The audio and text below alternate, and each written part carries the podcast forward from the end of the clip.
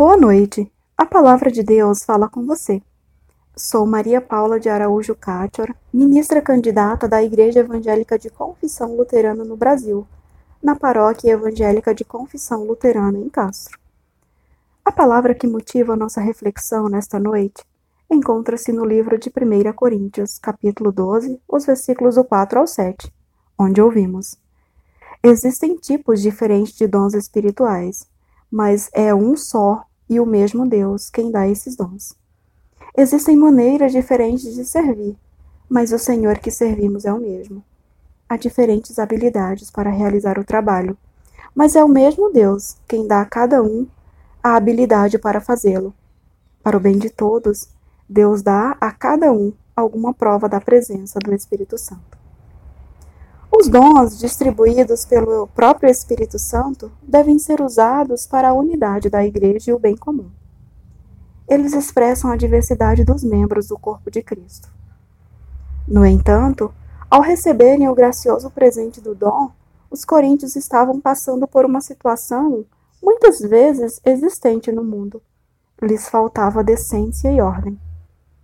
Assim, ao invés de se unirem para promover a missão de Deus, os dons causaram divisão, discórdia e rivalidade, ao ponto de lhes inflar o ego e acharem-se superiores e mais espirituais do que os outros. O propósito dos dons de Deus é a edificação, união e crescimento da Igreja. O Espírito dá vida na medida em que nos unimos para atuar em união no corpo de Cristo. De modo que, unidos a Cristo, não reconhecemos barreiras religiosas, sociais, étnicas ou culturais para o exercício da bondade, da justiça e do amor, com a qual somos presenteados diariamente pelo Senhor.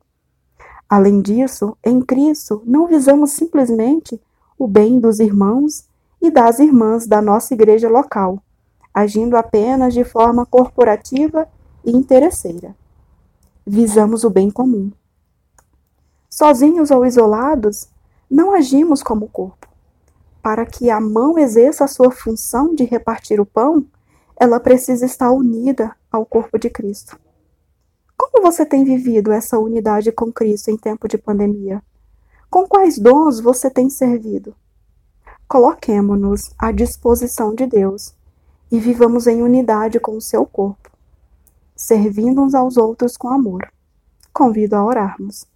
Bondoso Deus, obrigada pela ação do teu Santo Espírito em nossa vida e pelos muitos dons a nós concedidos. Que possamos, com o auxílio do Espírito Santo, viver em unidade contigo e com as pessoas à nossa volta. Perdoa-nos quando vivemos de forma contrária à tua vontade e não usamos os nossos dons e talentos para promover o teu reino. Fica conosco, bondoso Deus, por teu Filho Jesus. Amém.